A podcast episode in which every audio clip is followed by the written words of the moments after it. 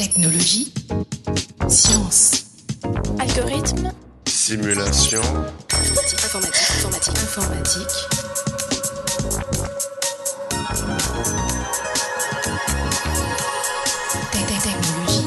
Chers auditeurs, bienvenue dans ce 74e épisode du podcast Interstice. Dans un monde de plus en plus connecté, la sécurité de nos données se trouve régulièrement mise en péril par des attaques malveillantes. Existe-t-il des moyens de mieux sécuriser nos communications? Pour répondre à cette question, nous recevons Stéphanie Delaune, chargée de recherche CNRS au sein du laboratoire spécification et vérification à l'ENS Cachan. Stéphanie Delaune, bonjour. Bonjour. Vos travaux portent notamment sur la vérification formelle appliquée au protocole cryptographique. Qu'est-ce qui se cache derrière cette formulation un peu obscure? Alors, les protocoles cryptographiques, en fait, ce sont des, programmes qui servent à établir euh, une communication sécurisée. Euh, ils sont utilisés, par exemple, pour garantir la confidentialité de nos données bancaires lors d'un achat euh, sur Internet ou notre anonymat lors d'une procédure de vote en ligne. Et en fait, ils sont fragiles et constituent souvent le principal point d'entrée pour des attaques de sécurité. Ils sont en fait aussi très difficiles à vérifier et la preuve formelle est vue comme le meilleur moyen, voire le seul en fait, d'assurer euh, leur bon fonctionnement. Et il s'agit en fait de formuler d'une façon rigoureuse, à l'aide de formules mathématiques, le protocole ainsi que la propriété de sécurité que celui-ci est supposé satisfaire. Et ensuite, en fait, on met en place des techniques euh, élaborées pour les vérifier si possible automatiquement. Et donc s'assurer que ce protocole ne comporte pas de failles. Donc, si j'ai bien compris, la sécurité de nos communications repose en partie sur ces protocoles cryptographiques. Comment cela fonctionne? Il faut voir que dans le protocole cryptographique, il y a le mot protocole et il y a le mot cryptographie. Donc par protocole, en fait, ce sont des programmes donc, euh, qui expliquent comment les données, les messages vont s'échanger euh, au cours de la communication. Donc ce sont en fait des, des protocoles assez courts, souvent c'est de l'ordre de moins d'une dizaine d'échanges de messages. Mais ces protocoles doivent s'exécuter sur des réseaux de communication non sûrs comme Internet, donc des réseaux ouverts. Et donc il n'est pas question d'envoyer ces données personnelles en clair sur le réseau. Et donc on utilise pour cela en fait ce qu'on appelle des primitifs cryptographiques. Et euh, ces primitifs cryptographiques sont là pour protéger nos données. Donc le mécanisme le cryptographique le plus connu et le plus ancien, c'est le, mécanisme de chiffrement, donc le mécanisme de chiffrement symétrique par exemple, euh, qui permet, étant donné un message en clair et euh, d'une clé, de cacher ce message en clair pour obtenir un message chiffré qui a priori, c'est un peu mettre un message dans, une, dans un coffre-fort. On pourra envoyer ce message sur le réseau et une personne malveillante qui intercepte ce message ne sera pas en mesure de lire le contenu du message. Alors il existe plein d'autres en fait primitifs cryptographiques. Euh, il existe aussi du chiffrement asymétrique, par exemple le chiffrement RSA, euh, qui est utilisé dans l'application euh, de, de cartes bancaires.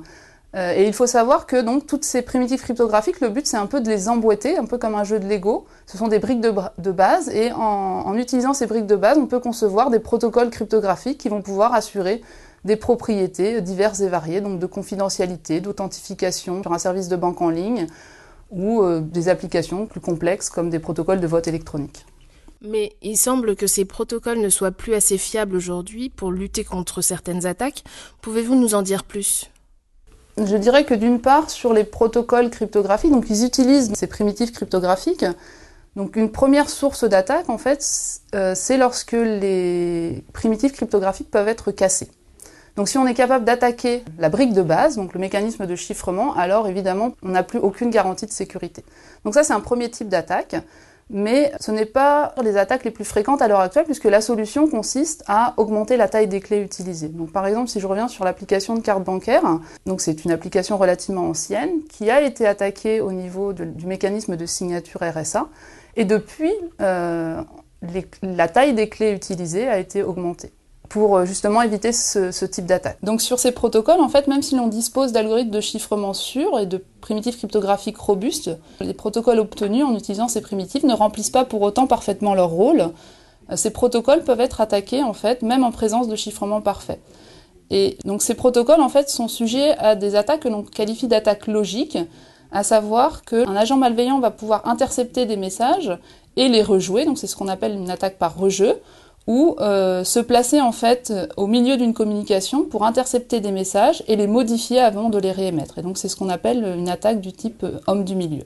Et c'est ce genre d'attaque qui a été euh, utilisé par exemple sur un protocole euh, assez classique que l'on appelle le protocole de Needham-Schroeder, qui a été euh, mis au point en 78 et pour lequel une faille a été découverte, donc une faille du type euh, attaque par l'homme du milieu en 1996. Des attaques logiques en fait ont été découvertes plus récemment sur des protocoles, par exemple un protocole utilisé pour se connecter au service de Google euh, et qui était sujet à un problème d'authentification. Donc là encore, un problème vraiment lié à la logique du protocole.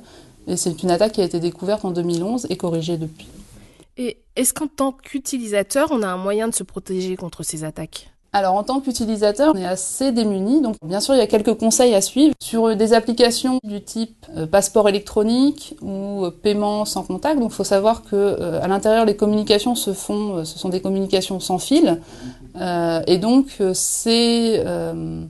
ces objets peuvent communiquer à votre insu. Donc si vous avez votre passeport dans votre poche, bah, quelqu'un peut interroger en fait votre passeport sans euh, que vous ne le sachiez. Et c'est pareil pour euh, les, cartes bancaires sans contact.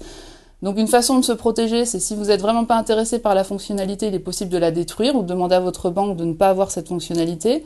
Euh, sur le passeport électronique, une possibilité pour pour se protéger, en fait, c'est vraiment de mettre l'objet, le passeport, en fait, dans une cage de Faraday, donc ça peut être du papier d'aluminium, pour l'empêcher de communiquer quand vous, quand vous ne souhaitez pas que celui-ci communique. Mais sinon, j'ai envie de dire, en tant qu'utilisateur, vous n'êtes pas tellement responsable des protocoles qui sont déployés dans ces systèmes et vous avez finalement assez peu de, de solutions euh, pour vous protéger. Mais concrètement, vous, vous intervenez comment? Alors, euh, donc mon travail en fait consiste à, donc étant donné un, un, protocole, je vais le, le, modéliser, le formaliser à l'aide de, de, formules mathématiques.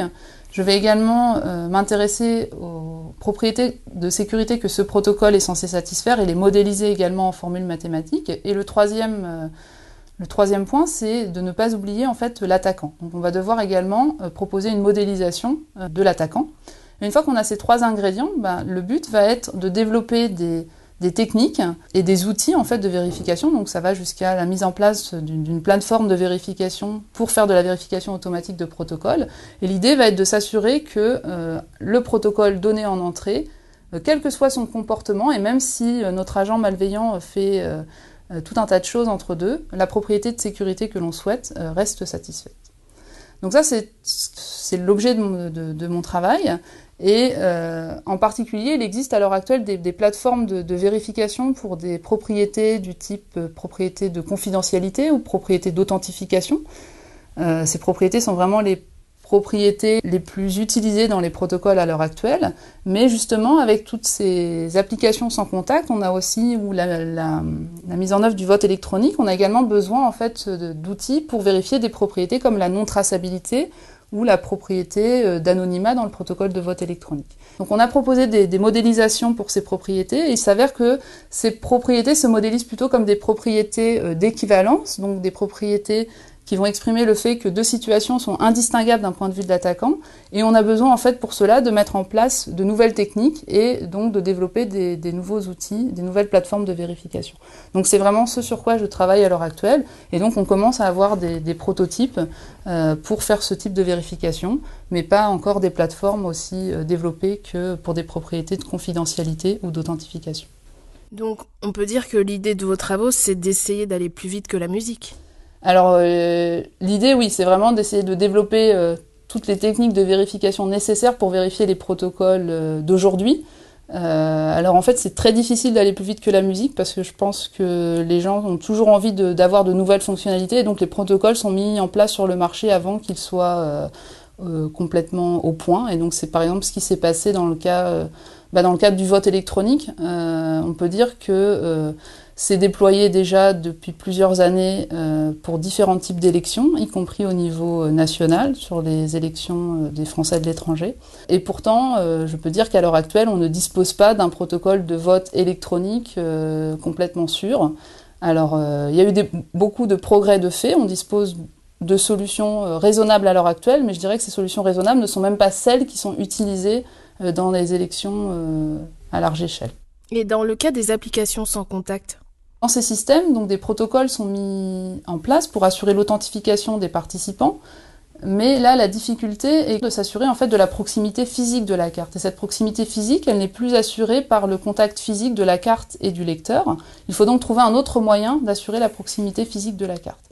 Donc à l'heure actuelle, ces cartes ne sont pas protégées par rapport à ce type d'attaque et euh, il est possible euh, de faire une attaque par rejeu euh, et autrement dit de faire effectuer la transaction par une carte euh, distante de plus de quelques mètres et euh, des protocoles en fait des solutions peuvent être apportées donc en mettant au point des nouveaux protocoles c'est ce qu'on appelle des protocoles délimiteurs de, de distance où l'idée est vraiment de s'assurer que lorsque le protocole aura été effectué on aura alors authentifié d'une part la carte, mais également assuré sa proximité physique. Ce sont des protocoles donc nouveaux qui sont à l'étude à l'heure actuelle et qui ne sont pas encore déployés.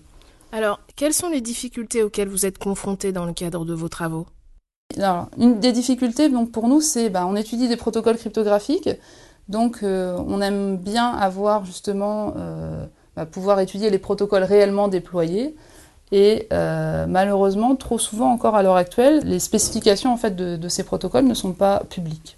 Alors c'est pas toujours le cas, donc il y a un certain nombre maintenant de spécifications qui sont disponibles, donc c'est le cas des protocoles de carte bancaire, protocoles de passeport électronique.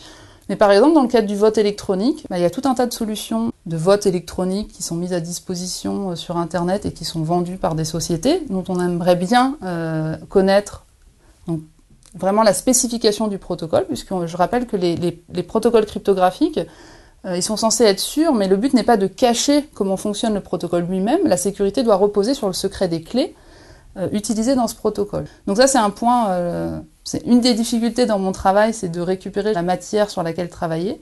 Sinon, après, bah, il y a tout un tas de difficultés, j'ai envie de dire, assez classiques pour la recherche, à savoir que bah, le problème est difficile puisque il y a tout le côté modélisation de l'attaquant. comment être sûr que l'attaquant qu'on a modélisé est convenable, qu'on n'a pas oublié des comportements, etc. Ça, on n'en est jamais sûr dans le sens où l'attaquant a le droit de faire tout ce qu'il veut. Et on aura beau avoir prouvé que le protocole est sûr euh, dans un certain modèle, ça reste un, ça reste un modèle. Et donc si on n'a pas euh, pris en compte le fait que notre attaquant a un pouvoir en plus qui est, euh, je sais pas moi, donc toutes les attaques par canaux cachés, à savoir en analysant le temps de réponse à un message, l'attaquant peut peut-être euh, obtenir des informations. Si ça n'a pas été pris en compte dans notre modèle, euh, on ne trouvera pas ce type d'attaque. Donc la difficulté, c'est vraiment d'arriver à, à, développer des techniques qui vont permettre de prendre en compte un attaquant le plus réaliste possible. En fait. Pour finir, qu'envisagez-vous pour la suite? Il s'agit un peu d'un problème sans fin, non? Un problème sans fin, oui et non. Justement, le but euh, des méthodes que j'utilise, c'est vraiment de s'assurer que, euh, donc une fois qu'on a étudié un protocole, et qu'on a réussi à le, vérifier, c'est vraiment d'assurer l'absence de faille pour ce protocole. Alors, bien entendu, dans le modèle, dans un modèle, celui que j'ai considéré, euh, mais donc on est sûr que ce protocole euh, ne comportera pas de faille. Donc ça, c'est vraiment le, but des techniques que je développe. Là où c'est sans fin, c'est euh, plus sur le côté euh, bah, des applications nouvelles voient le jour régulièrement, et qui dit application nouvelle euh, va nécessiter la mise au point de nouveaux protocoles qui vont satisfaire de nouvelles propriétés. Et donc souvent ces protocoles en fait ne euh, peuvent pas être analysés avec les techniques euh, que l'on a euh, déployées jusqu'à présent. Et il va être nécessaire en fait de développer des nouvelles techniques de vérification et des nouveaux outils pour les vérifier. Stéphanie Delaune, merci d'avoir accepté cet entretien. Chers auditeurs, à la prochaine et n'oubliez pas les sciences du numérique sur Interstice.